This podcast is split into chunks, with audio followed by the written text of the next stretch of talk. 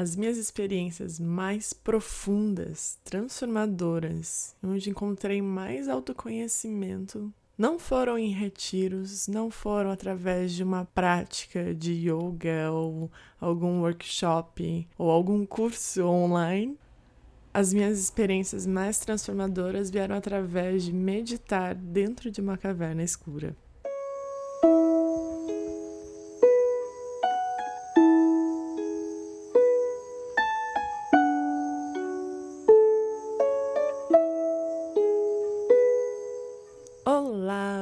Esse é mais um episódio do Código de Liberdade. Seja bem-vinda. Eu vou contar um pouco da minha experiência. É uma experiência pessoal que eu tive através de meditar em cavernas escuras no México. É, no período onde eu estava vivendo lá ano passado, eu morei lá por quatro meses.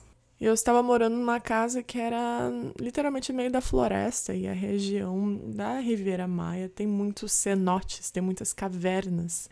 Então tinha uma caverna dentro do, do terreno onde eu estava morando. Então eu sempre ia nessa caverna para meditar. Mas Amanda, por que meditar em uma caverna, né? Pode estar meditando no conforto do seu quarto, bem lindo, olhando os passarinhos pela janela, ou à noite com uma vela, enfim, né? Por que uma caverna? Bom, para começar, a gente sempre olha a hierarquia de professores da humanidade, né? É, se tu perguntar, né, quem te ensinou algo, foi um professor. Quem ensinou esse professor? Foi um mestre. Quem ensinou esse, mestre? Foi um guru. Quem ensinou o guru, né, foi um xamã. O que for. E quem ensinou o xamã, o xamã lá no topo dessa hierarquia foi a natureza.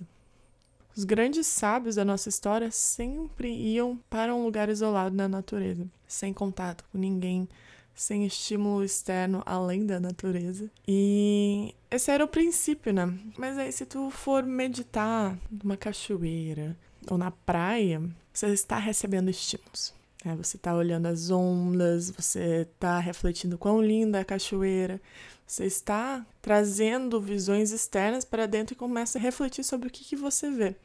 E isso também traz, né, insights. Claro, a natureza sempre está conversando com a gente, mas eu digo que os momentos mais transformadores para mim foram através da meditação na caverna, porque lá você não tem estímulo nenhum. O único estímulo talvez vai ser um barulho de uma gota ou um morcego que vai voar e vai se fechar contigo em algum momento. Mas o que é tão transformador de meditar na caverna, e digo passar um bom período. Comecei minhas práticas com meia hora, passou para uma hora, aí duas horas, três horas, seis horas. E o período mais longo que eu fiquei foi 12 horas numa caverna. Essa caverna era completamente escura, né? Eu tinha que entrar através de um túnel e ir para um cantinho lá onde não entrava nenhuma luz. E o que tinha de tão poderoso nessa caverna é que elas eram utilizadas pelos maias para cerimônias, né? Onde tem os cenotes lá, era onde eles faziam as cerimônias de passagem. Quando alguém falecia na família, eles iam para essas cavernas, para esses cenotes fazerem essas cerimônias eu estava conectando com toda essa energia, porque todos os, os rios que passam pelos cenotes, esses rios subterrâneos que são os cenotes, eles estão todos interligados. Então, querendo ou não, estava me conectando com essa energia de muita sabedoria ancestral, né, que, que ainda é muito viva naquela região. Então, por que meditar na caverna? Existem muitas histórias né, dos grandes sábios que passaram meses na, na, caverna, em jejum, e receberam grandes insights.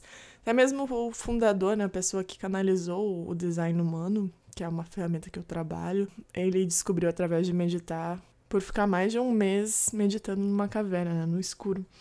Então foi a partir desses princípios que eu fui querendo olhar como eu respondia a esse tipo de experiência, né, por curiosidade e eu acabei gostando, eu acabei me interessando e recebendo insights, clarezas e respostas para muitas coisas e acabei tendo essas guianças para tomar certas ações que eu precisava tomar na minha vida.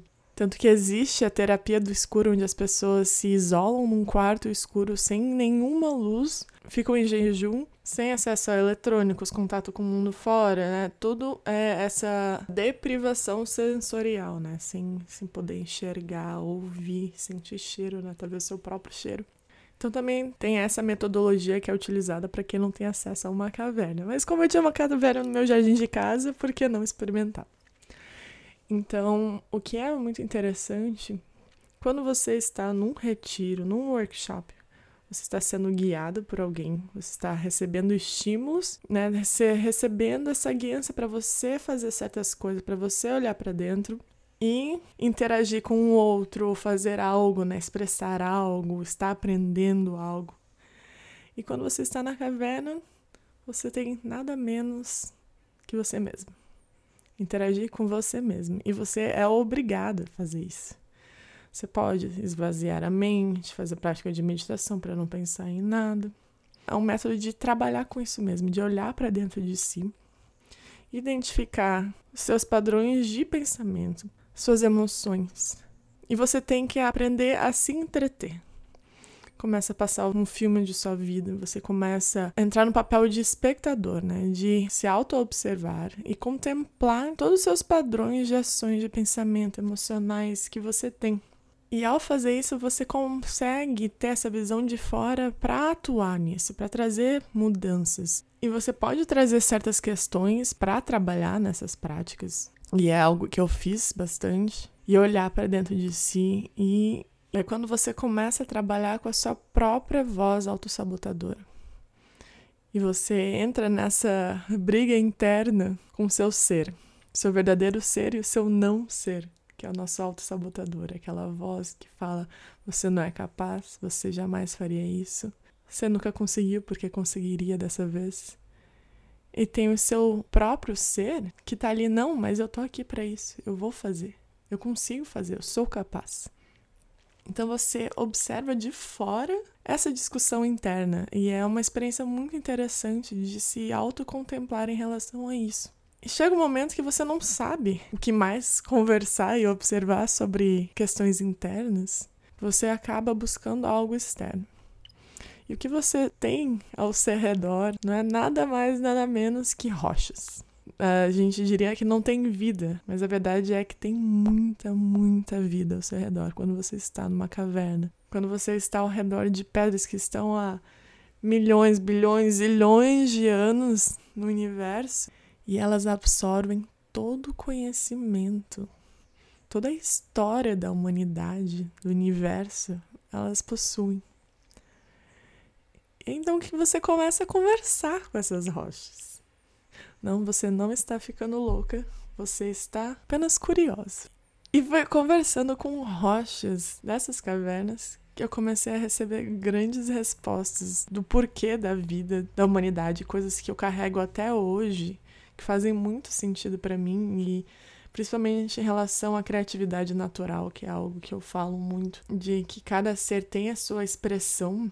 E quando você passa a entender que o que a rocha está falando, na verdade, é a sua própria verdade, é a sua própria voz interior, é a sua própria sabedoria comunicando algo, mas você tem que dar um nome externo para dizer não é a rocha que está falando, não sou eu. A rocha é mais sábia, não sou eu, eu não tenho essa sabedoria, não. Mas você só vai entender isso um pouquinho depois. Mas quando você entende que você tem a própria sabedoria interior, todo o conhecimento, todo o seu porquê, sua essência, as verdades da humanidade vivem em você e você pode acessar isso a qualquer momento, é algo muito transformador. Você para de gastar energia com questões bobas, né? ficar ansiosa ou preocupada por certas questões porque essa sabedoria está viva em ti. Mas voltando para as rochas, né? Então, estava lá eu conversando com as rochas, recebendo insights e, ok, beleza, é isso. E comecei a conversar e fazer questões para essa sabedoria enorme que estava ali comigo. Que no meu caso era a minha própria sabedoria interna, né? Quando a gente está muito conectado com essa essência da vida, da humanidade, do porquê disso tudo, porque estamos aqui, a gente consegue carregar isso dentro de nós mesmos. Por isso que eu falo, nessa sabedoria, as respostas estão todas em você, você não precisa buscar por o externo. Mas no caso, voltando, era a rocha. Então eu estava lá conversando com a rocha, recebendo esses insights, conversando comigo mesma, aplicando para essa briga interna que eu estava tendo com o meu ego, com o meu ser, com o meu não ser, com a minha criança interior, e todo mundo estava ali numa conversa, cada um tinha uma personalidade. E quando a gente entende que você é tudo isso, você é seu ego, você é sua criança interior, você é seu eu superior, você é a rocha tudo faz sentido e é isso que é a vida humana, é a gente abraçar e acolher todos esses nossos lados de nós mesmos e sempre tomar as decisões baseadas no que é mais elevado para a gente. O ego vai querer falar, a criança interior vai querer atenção. Vão ter várias personalidades querendo palpitar em algo na sua vida. E quando você aprende a se centrar e entender o que, que é melhor para você, não é por questão de ego, para não, não, eu tenho que provar isso. Ou é não, minha criança está se sentindo triste, eu tenho que fazer isso por ela. Você passa a tomar decisões mais alinhadas para você e consegue perceber como tudo flui ao seu redor. Você consegue viver em mais paz, em tranquilidade. Quando você consegue identificar essas vozes dentro de você. E é muito mais fácil de identificar essas vozes dentro de você quando você não tem estímulo nenhum. E é por isso que a caverna, estar em um ambiente que, que depriva qualquer sensação, não traz nenhum estímulo, é quando você consegue identificar cada vozinha que vive em você. Não é através de medicina da floresta, não é através de um workshop com fulano, não é através de um curso online com ciclano. É quando você senta realmente com você mesmo. Claro, vale lembrar que essa experiência não é para todo mundo. As pessoas podem ter crise de pânico, né? Podem ficar com muito medo e acabam entrando num espiral muito maior. Então, é, é muito recomendado quem está preparado emocionalmente para sentar consigo mesmo no escuro. Eu super recomendo, é, é uma prática muito poderosa. E se você está preparado para isso, eu te convido. Faça uma experiência, nem que seja sentar no seu quarto à noite, no escuro, fechar tudo, botar cobertor, o que for na janela para você não ver nenhuma luz estar no escuro completo, sem eletrônicos. É simplesmente sentar consigo mesmo por algumas horas e ver o que acontece. Vale lembrar que a nossa sabedoria interna, ela quer conversar. Ela quer nos guiar. Mas às vezes no dia a dia, a gente está tão ocupado com o amanhã, com o que, que a gente deve fazer, e se estamos fazendo a coisa certa e a nossa sabedoria interior tá lá querendo comunicar, mas a gente está abafando toda essa consciência com ruídos densos que não nos permitem escutá-lo. Então é muito poderoso quando a gente consegue acessar essa sabedoria interior através da meditação, através de calar tudo ao nosso redor para olhar para dentro de si. Por isso que eu falo que as minhas práticas de meditação em uma caverna foram as práticas mais transformadoras para mim em minha vida. Porque eu consegui identificar todas essas vozes dentro de mim e delegar o que cada uma faz, o papel de cada uma, mas entender que o que é mais elevado para mim, eu tenho o poder de escolher. E não vou entrar no piloto automático de uma criança interior triste, de um ego que precisa ser inflado, isso pode ser aplicado para qualquer coisa na vida e pode ser utilizado por qualquer pessoa. Cada pessoa tem o poder de aprender com as suas próprias práticas o que é melhor para si. Então te pergunto: quão aberto você está para sair dessa zona de conforto e olhar para dentro de si?